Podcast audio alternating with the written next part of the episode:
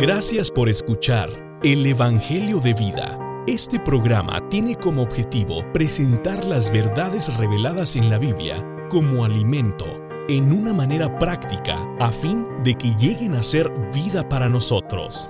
Nos pueden contactar a través de nuestra página de internet www.elevangeliodevida.com. Esperamos que se comuniquen con nosotros y que Dios les bendiga.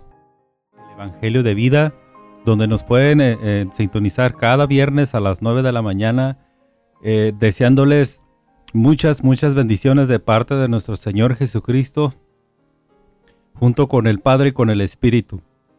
Hermanos, estamos muy contentos de estar una vez aquí.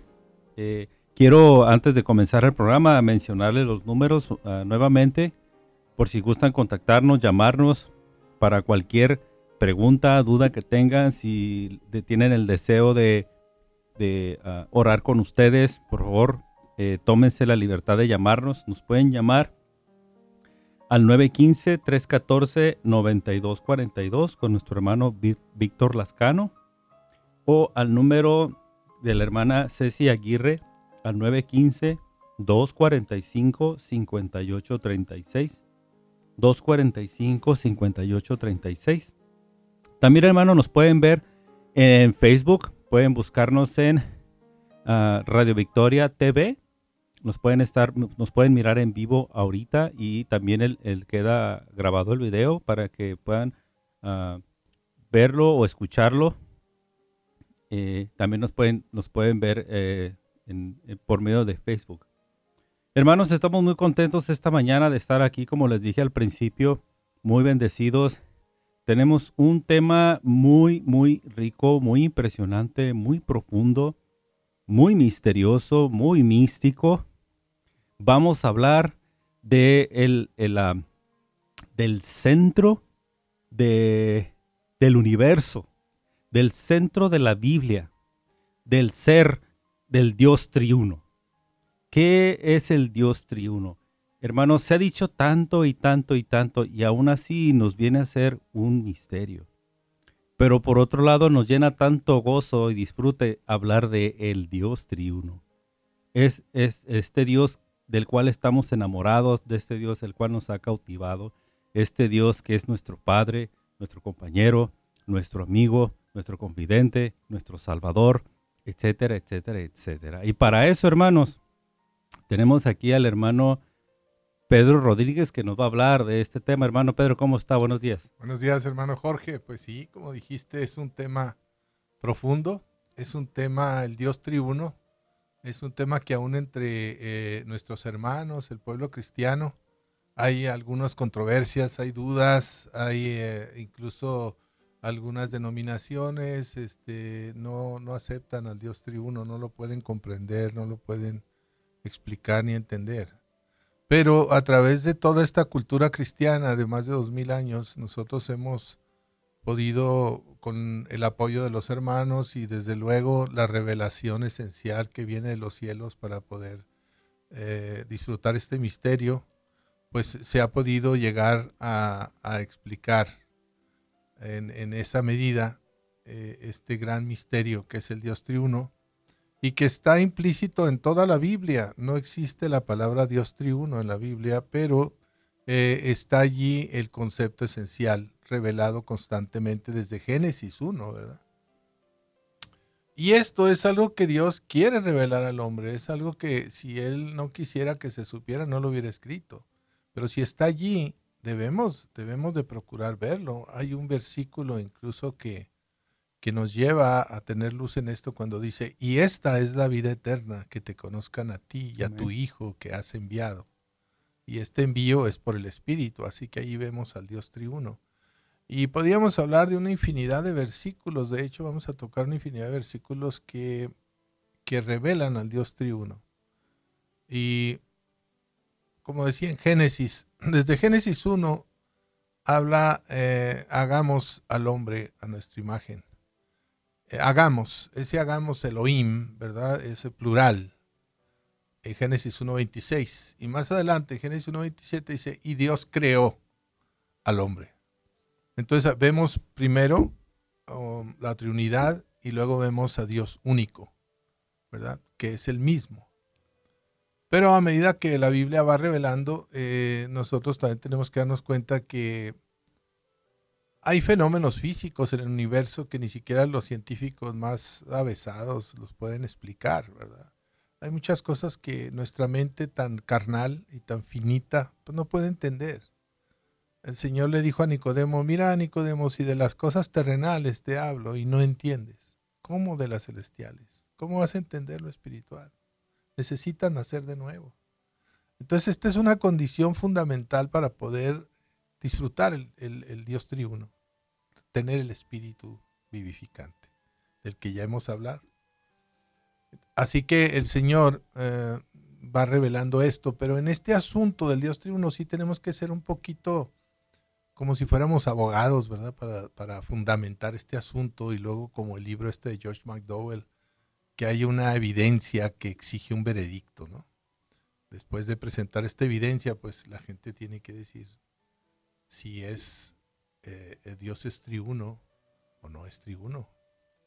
Así que podemos empezar ahorita a plantear principios, principios fundamentales, ¿verdad? De los que tenemos que partir para que tengamos una base eh, bíblica, una base escritural, una base incluso jurídica, ¿no? Por ejemplo, en, eh, Dios es eternamente uno. Y este único Dios es eternamente el Padre, el Hijo y el Espíritu. Aunque los tres son distintos, no están separados. Aunque la palabra triuno no esté en la Biblia, como dijimos, Toda la Biblia revela que Dios es triuno. Así que la Biblia es el único libro que nos explica, nos define y nos revela al Dios triuno. Esta verdad es profunda, ¿verdad? No podemos explicar plenamente este misterio, pero sí tenemos la base en la Biblia para apoyarnos de esta revelación tan maravillosa. Primero establezcamos que Dios es uno. Solo hay un solo Dios, hay un solo Dios, no hay tres dioses, hay un solo Dios. 1 Corintios 8:4 dice, no hay más que un Dios. 1 Timoteo 2:5 dice, porque hay un solo Dios y un solo mediador entre Dios y los hombres, Jesucristo, hombre. Amén. Ahora, hay otro versículo que muestra que Dios es tres. Mateo 28, 19, el Señor dijo, por tanto, id y haced discípulos en todas las naciones, bautizándolos en el nombre, un solo nombre, del Padre y del Hijo y del Espíritu Santo. Así que podemos parafrasear diciendo que el nombre de Dios es Padre, Hijo, Espíritu. Es un solo nombre, Padre, Hijo, Espíritu. Además, el Hijo y el Padre moran el uno en el otro. El Señor Jesús lo dijo en Juan 14, 11. Dijo, creedme que yo estoy en el Padre y el Padre está en mí. En Juan 10:30 dice, yo y el Padre uno somos. Y en Juan 14, 9 dice, el que me ha visto a mí, ha visto al Padre. Debemos reconocer que sí, nuestra mente es limitada, que hay cosas difíciles de encontrar ejemplos similares, pero que tenemos que, seguir estableciendo estos principios para poder aceptar que, que Dios es misterioso. Primero debemos decir que Dios es omnipotente, que Dios es omnipresente y que Dios es omnisciente. Dios es omnipotente porque Él creó todas las cosas del universo. Él creó la tierra, los mares, los seres vivos, les dio vida con el soplo de su espíritu. Él creó todo, ¿verdad? Y aquí vemos también otra cosa, hermano Jorge, fíjate, la palabra omnipotente no está en la Biblia, pero toda la Biblia revela que Dios es omnipotente, todopoderoso. Amén. ¿verdad? Tampoco aparece la palabra omnipresente, pero toda la Biblia revela que Dios es omnipresente. Quiere decir que puede estar en varios sitios a la vez. Fíjate, si el hombre ha podido llevar la imagen del hombre en programas de televisión, vamos a ver un cantante, digamos. Tú lo ves en millones de hogares al mismo tiempo y él está en otro punto. Y esto ha sido hecho a base de, de una ciencia humana. Entonces Dios es mucho más poderoso que eso. Él puede estar en varios sitios a la vez. Hay un versículo impresionante que, está en Juan 3.13 que a mí siempre me ha, me ha dejado con la boca abierta, que, que le revela a Nicodemo en Juan 3:13, que le dice, después que le dijo, ni de las cosas celestiales puedes entender, ni de las terrenales, menos las celestiales. Y luego le dice, como para probarle que no va a poder comprender un misterio celestial, le dice, nadie subió al cielo, sino el que descendió del cielo, el Hijo del Hombre, que estaba hablando con él, que está en el cielo. Amén. Entonces le estaba diciendo, estoy aquí contigo, pero estoy en el cielo. Mm, y nadie subió al cielo, sino yo mismo que descendí del cielo. Entonces, creo que Nicodemo no, no pudo haber entendido esto porque sus respuestas eran muy carnales. Eh, Dios es omnisciente, o sea, Él conoce todo, Él sabe todo, Él está lleno de inteligencia, de conocimiento y de sabiduría. Entonces también es la palabra omnisciente no está, pero el, el hecho está en toda la Biblia. Salmo 147, 5 dice, Grande es nuestro Señor y muy poderoso. Su entendimiento es infinito. Salmo 139, 4 dice, aún antes de que haya palabra en mi boca, he aquí, oh Señor, tú ya sabes todas las cosas. Hebreos 4:13 dice, y no hay cosa oculta a su vista, sino que todas las cosas están al descubierto y desnudas ante los ojos de aquel a quien tenemos que dar cuenta. Así que Él es omnisciente. Y todo esto, ¿a qué nos lleva? O sea, el Dios triuno es tan maravilloso que gracias a eso puede impartirse a sí mismo nuestro ser, a fin de que Él llegue a ser todo para nosotros, todo para nuestro disfrute. Eh, de Corintios 13, 14 dice, la gracia del Señor Jesucristo, el amor del Padre y la comunión del Espíritu Santo sean con todos vosotros. Ahí vemos la bendición más grande del Dios triuno. ¿verdad? La gracia del Señor Jesucristo, el amor del Padre y la comunión del Espíritu Santo sean con todos vosotros, aunque realmente debían traducir sea con todos vosotros. La gracia del Señor Jesucristo, el amor del Padre y la comunión del Espíritu Santo sea con todos vosotros. Juan 3:16 revela el Dios triuno también, cuando dice, de tal manera amó Dios el Padre al mundo, a la humanidad, que ha dado a su Hijo, Dios el Hijo, unigénito, para que todo aquel que, que cree en Él no se pierda, mas tenga a Dios el Espíritu, la vida eterna. Ahí se revela otra vez el Dios triuno, pero aparte está revelando este proceso, hermano, de cómo Dios se procesó para alcanzar al hombre. El Dios, el Dios Padre es inaccesible para nosotros. Me gusta mucho un ejemplo que nos han compartido los hermanos de, de para poder explicar al Dios triuno. El ejemplo de la sandía. La sandía, pues cuando tú la ves entera, es imposible que entre a tu boca y si pudieras meterla a tu estómago te mataría. Pero cuando tú partes la sandía, allí ves tú la encarnación de Cristo. Es decir, ya está accesible a nosotros la sandía, ya ha sido rebanada, ya, las partes ya están posibles para que nosotros podamos tomar una parte y poder eh, acceder a ella. ¿no? Esta, esta parte eh, es, Dios con nosotros. Cuando Jesús estuvo en la tierra, estaba Emanuel, estaba con nosotros, junto a nosotros. Aquí está la rebanada de sandía, pero todavía está en la mesa. Pero cuando Él muere y es glorificado como el Espíritu vivificante, entonces ahora nosotros comemos la sandía y ese juguito que entra es el Espíritu.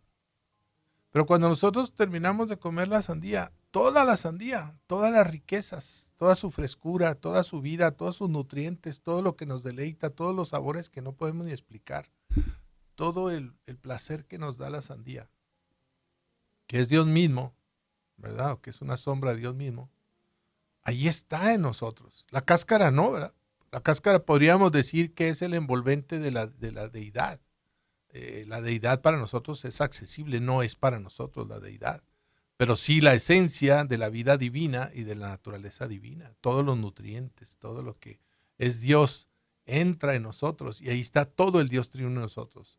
Está el Padre, está el Hijo y está el Espíritu Santo. Y esto es maravilloso, o sea, para esto fue que el Señor se procesó para alcanzarnos a nosotros. De tal manera nos amó que ahora Él ha venido a, dispensarse en el hombre. Y a, través de los tiempos, pues muchos han querido destruir esta, doctrina, ¿verdad? esta revelación, negándola con argumentos absurdos y usando versículos de una manera legaloide, incluso chapucera. No quiero mencionarlos para no darles crédito tenemos que ver lo maravilloso que es el Dios triuno y, todo tenemos que verlo para nuestro disfrute. Y también reconocer, ¿verdad? Que siempre será un misterio, siempre será un misterio. Y un misterio tenemos también que definirlo como un secreto que guarda el dueño del misterio y que nadie se lo puede adivinar, que no es una conjetura, que no es una adivinanza, que no es algo que se puede deducir. Un misterio es algo que solo el dueño del misterio lo puede revelar. Pero aún revelado, y esto lo dicen los diccionarios, eh, aún revelado un misterio aún es difícil de comprender. Y eso sí reconocemos, ¿verdad? Que no deja de ser misterioso, pero que ya mostramos todas las cualidades que tiene para que eh, sea posible que Él sea triuno, ¿verdad? Y eh, esto nos debe llevar a disfrutar este hecho, hermano. ¿Qué, opinas tú de todo esto? Wow, hermano, pues es, es, muy impresionante esto que usted menciona. Hablar del Dios triuno, podríamos pasar horas y horas y horas hablando del Dios triuno. Pero una de las cosas que usted mencionó y me llama mucho la atención es que es para que lo disfrutemos. Eh, Tal vez muchas cosas, muchos aspectos del Dios triuno sean, sean un misterio para nosotros, pero hay otras que ya no lo son. Y es como el ejemplo de la sandía, hermano. Tal vez yo no conozco cuántos nutrientes tiene la sandía ni para qué es, ni, ni, ni, ni el beneficio que puede causar en mi salud la sandía. Pero lo que sí sé es que sabe tan rico, la disfruto tanto cuando me la como, refrescante. Muy refrescante. Entonces, en cuanto a Dios. Muy dulce. Entonces, en cuanto a Dios es igual. Cuando un creyente se, se, interesa por saber y conocer la Trinidad, cae, cae en esta cuenta.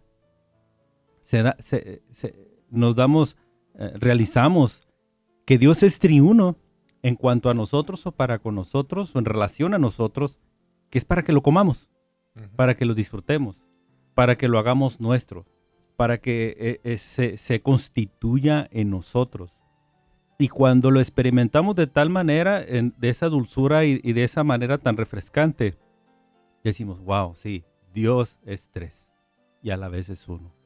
Dios es triuno porque así no, podía entrar en nosotros, pero Él pasó por un, un procedimiento que aún el, partir la sandía vendría a ser la crucifixión del Señor, que fue partido. Y fue hecho en pedacitos para que lo pudiésemos comer. Y eso es, lo, es, es con lo que yo me quedo, hermano, este, eh, de, todo lo que usted ha estado compartiendo, hermanos, que, que tal vez no pueda yo comprender al Dios triuno en, en, su cabalidad, tal vez hasta cuando esté frente a Él, algún día lo comprenda, pero lo que sí puedo hacer es disfrutarlo y conocer muchísimos aspectos de su persona que es triuna. Es lo que puedo yo compartir de lo que usted estaba diciendo, hermano. Muy rico, muy rico, hermano. Eh, eh, eh, tenemos también que ver la contundencia de, de, definir que Cristo es Dios mismo. Porque aún en esto vemos muchos enemigos y muchos incrédulos y muchos burladores, como dice la Biblia. Cristo es Dios. Eh, hay un, hay un eh, versículo también que siempre me ha impresionado mucho, como, tantos versículos. Hechos 20, 28. Dice, dice, cuidar del rebaño, cuidar, hermanos de la iglesia, la cual Dios ganó por su propia sangre. Y esto, esto suena muy fuerte, o sea, Dios derramó su propia sangre por la iglesia. No dice que el Hijo, ahí se refiere al Padre. Y la palabra en griego, el original es Deu, Deu, Dios, Dios. Hay otro versículo muy contundente que está en Juan, en Juan, ah, creo que es Juan 8. Dice, nadie viene al Padre sino por mí.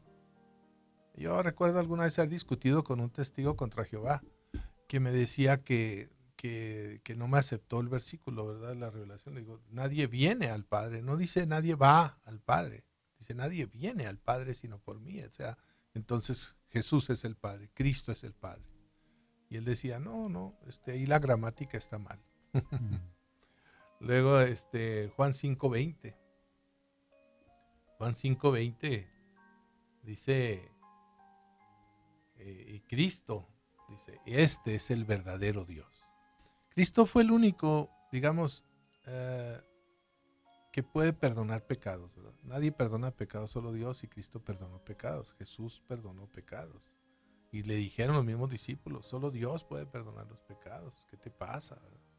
Es una blasfemia. Así que nosotros a mucha gente le cuesta mucho entender los docetas, por ejemplo, que eran esos filósofos griegos muy, muy agudos, eran muy inteligentes. Y le decían a Pablo, no es posible que en el mundo oxidado que vivimos, que está yéndose hacia la, hacia la destrucción, eh, haya participado aquí la perfección, que nos haya visitado lo divino. O sea, eso no es posible que tome parte de la vieja creación, lo divino y en cierto modo tenían razón como un principio, pero eh, no entendían que venía no a glorificar la vieja creación, él venía a, juzgarla, a destruirla, a terminarla en la cruz, ¿verdad? Así que lo divino participó de la vieja creación para, para destruirla, para reconstruir una nueva creación a partir de la cruz.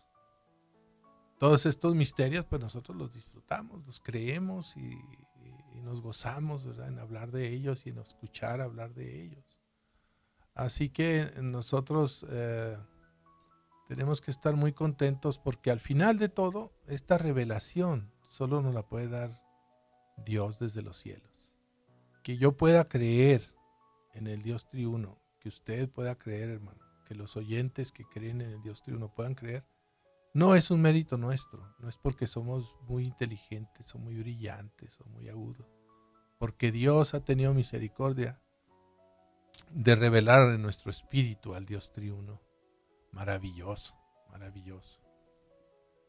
Y yo quisiera, hermano, este cantar un pequeño himno.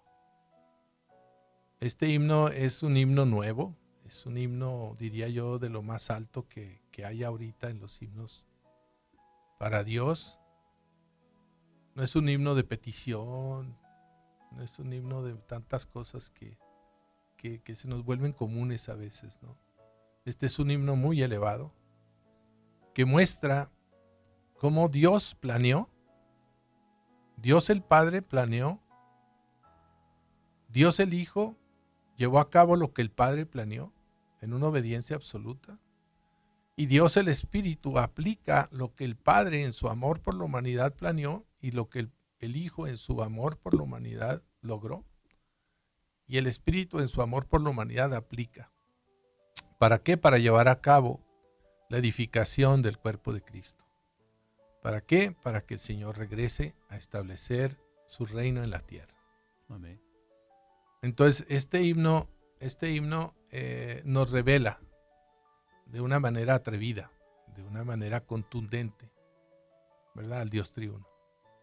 Este himno lo escribió un hermano hawaiano, Howard Higachi, la música, y la letra, eh, los hermanos la han adaptado para revelar y disfrutar a este maravilloso Dios triuno. Amén. Si me permite cantar la capela, hermano. No traemos guitarra, pero para estas cosas podemos ejercitar el espíritu. Adelante, hermano. ¿Verdad? Amén. Y dice, dice así. Dice, Dios Padre en el Hijo ha venido a darse como el Espíritu. Y a todo el que le ha recibido le ha dado a beber de un mismo espíritu. Dios es el Padre, Dios es el Hijo, Dios el Espíritu, tan amoroso, tan poderoso, glorioso triuno Dios. Bajo siendo Dios y a su forma divina jamás se aferró. Y aun siendo humano vivió por la vida de Dios en su interior. Cristo es el Padre, Cristo es el Hijo, Cristo el Espíritu. Maravilloso, tan victorioso, glorioso triuno Dios. Ahora el Espíritu incluye al humano y divino Señor Jesús. Y Él ahora edifica la iglesia por el Espíritu. El Niuma es el Padre, el Niuma es el Hijo, el Niuma el Espíritu. Maravilloso, tan disfrutable,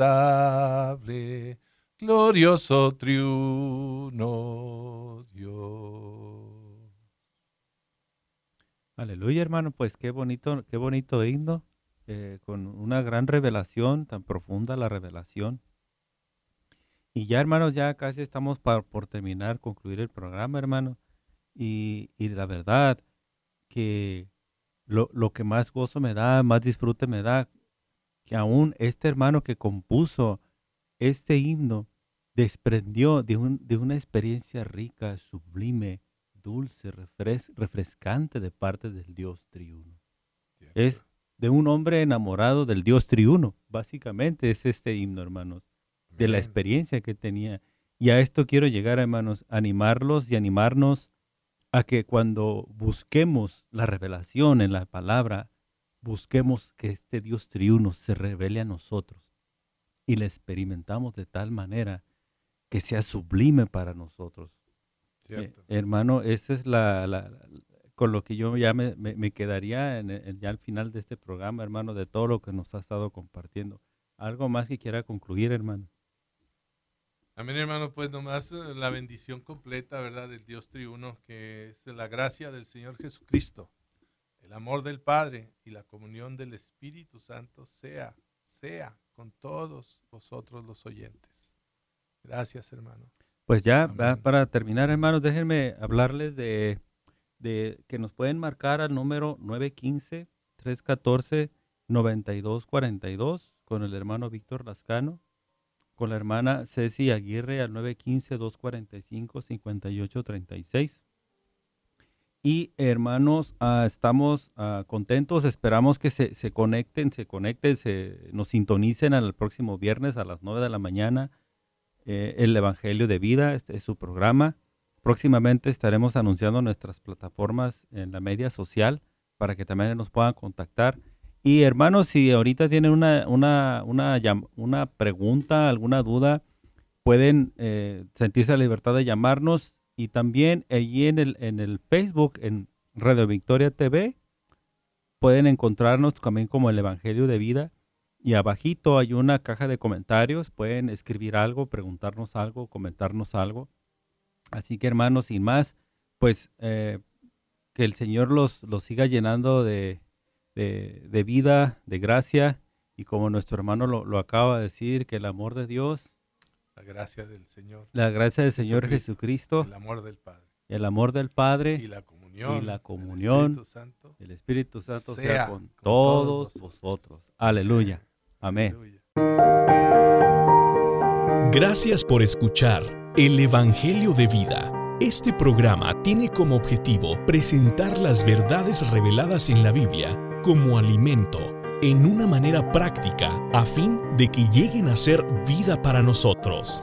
Nos pueden contactar a través de nuestra página de internet www.elevangeliodevida.com. Esperamos que se comuniquen con nosotros y que Dios les bendiga.